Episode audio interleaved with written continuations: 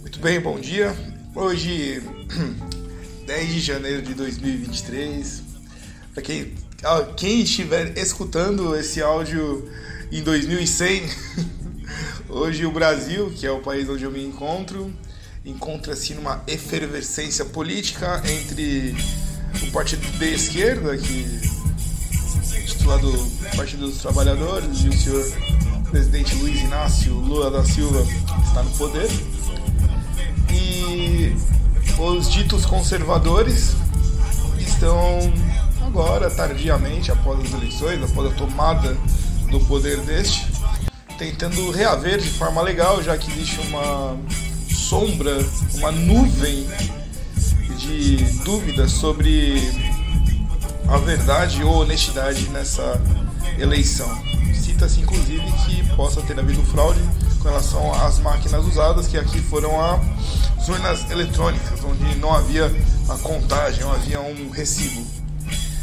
Dessa forma, essa introdução, pequena introdução ao mundo político, leva ao dia de ontem, onde a gente começa a ver uma bifurcação entre.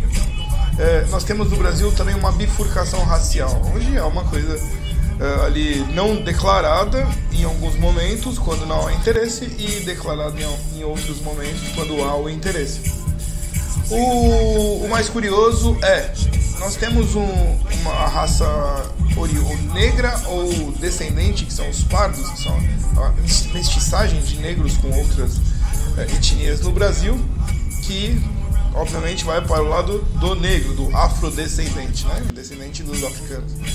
E esses, é, a maioria, migraram para é, a esquerda. Eu vou gravar esse áudio e na sequência já vou gravar o motivo pelo qual os, os, os negros, né? vou colocar como negros no Brasil, migraram para a esquerda porque eles estão tão associados à esquerda neste país. Sem nenhum interesse é, político, mas o interesse na verdade. Porque sobre a verdade não há discussão, aí acredita quem quer.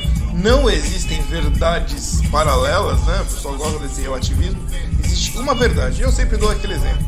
Se você acredita que existe verdade paralela, suba no prédio e diga: não existe, na minha opinião, gravidade. E se jogue. Se essa, essa frase sua tiver valor, para você não existe gravidade, você vai ficar flutuando. Eu acredito que você vai cair no chão e vai se arrebentar. Então pega um prédio de um andar, assim, uns 3 metros, para você só quebrar uma perna no seu, no seu teste. Vou falar hoje, então, é, uma pequena série particular minha, não sou vinculado a ninguém, nenhum partido, nenhuma ONG, nada disso. É, a meta aqui é simplesmente trazer as verdades em pequenas pílulas. Então, aí, uns 5 a 10 minutos, pode ser muito interessante para saber tanto preto, branco. Acho que o brasileiro precisa conhecer isso daí. Acho não, acredito certamente que o brasileiro deva conhecer essas variações e como em geral é falado por gente não de origem negra, né? Fala que todo mundo tem origem negra, o primeiro ser humano é, nasceu na África, né? Então todo mundo tem no seu DNA um neguinho. Mas é, parece que perde o valor quando a verdade vem de outro. Eu fico imaginando se Platão viesse falar, ele não devia ser muito branco, devia ser pelo lugar dele, mas talvez Platão não tivesse valor nenhum na cabeça dessa gente. Uh, dessa forma, vamos falar sobre a palavra escravo. Na cabeça dessa gente, ontem, inclusive, fui chamado de preto fascista. Foi a primeira vez que eu fui chamado de fascista e de preto por uma pessoa que luta exatamente por essa não discriminação. E eu fiquei assim, eu, escu eu leio, né? Eu li que estava no Facebook. Eu fiquei assim, falei, como é que eu respondo uma situação dessa? Eu simplesmente bloqueei e fui embora, que é mais barato, fui, fui comer um doce de leite e fiquei feliz. A escravidão, obviamente, não começa no ano de 1500 com os nossos irmãos portugueses ali adentrando a África. Obviamente, ao adentrar a África, eles não invadiram. Você não tem noticiários do português invadindo o território africano. Eles ficavam na beira e o, o escravo ele era é, vendido ali na praia. Então tem que imaginar que alguém ia lá dentro buscar os escravos e entregar a ele. Eu não vou ficar no, no tema escravidão africana versus é, europeia, só um, um, breve aqui. Então alguém buscava lá, só podia buscar alguém que conhecesse o território, logo quem entregava os escravos ao português era o próprio africano, ali com o intuito comercial, né? se vendia tudo, se começou a vender, descobriu aí esse produto, né? esse produto, e aí era vendido. Essa é, começa ali, só que a história não começa em 1500, né? a história do o ser humano não começa em 1500, Antes, os, os, africanos também escravizaram ali. O ser humano tem esse, essa coisa né, de escravizar através de guerra, é, subjugamento financeiro. Às vezes uma aldeia está quebrando ali. Imaginar uma situação, né? Tá lá pobre, aceitava a subjugação, então eu vou entregar meus filhos. Isso não precisa ir muito longe. Você voltar uns 40 anos aqui no Brasil, algumas pessoas entregavam os filhos porque não tinha como sustentar. Durante a guerra é muito comum isso daí também. Então, antigamente tinha as tribos que escravizavam umas às outras. E você pode então inverter a situação, já que é para criar o, ali é o símbolo da. que é um símbolo muito feio, é o símbolo da submissão, da fraqueza. Aqui eles colocam o preto sempre como uns coitados, e tem um motivo para isso. É, porque é mais fácil de dominar um coitado. Né? Se você colocar o preto, por exemplo, vou falar agora. O, o africano é, também escravizou. Escravizou o povo de Israel. 400 anos. Os africanos aqui a gente não vê nos grupos de Facebook.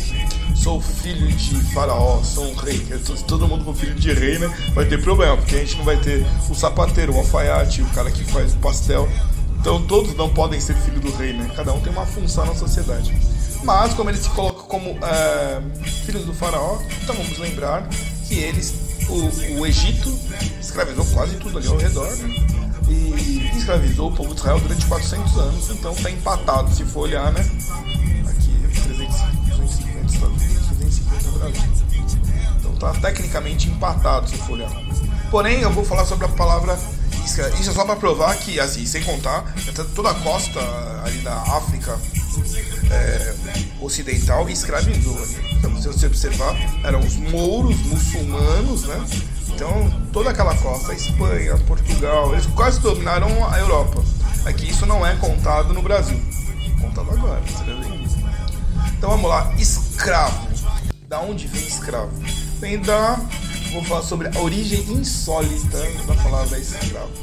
Então vamos lá, o texto é o termo que é associado à tragédia dos africanos. É, ele tem sua origem muito longe do continente africano.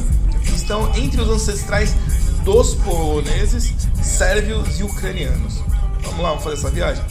Na época dos Césares, tinha até, uma professora de filosofia na USP que ela, ela coloca lá que os romanos ninguém trabalhava. Mas como ninguém trabalhava, se você pegar é, é, é, Grécia, Roma, né? Na Grécia, um pouco antes, você já viu o trabalho, só você observar. Já tinha o cara que fazia espada, o cara que arrumava o cavalo, o cara que fazia roupa. Já trabalhava. Pessoas, o ser humano ele trabalha desde o início. E ela coloca o trabalho como uma maldição divina. Ela usa lá o, o, versículo Gênesis, quando Adão e Eva é expulso do paraíso e Deus coloca: Eis que você trabalhará é, sob o suor do seu rosto. Isso, essa daí não foi a maldição. A maldição foi ter sido expulso.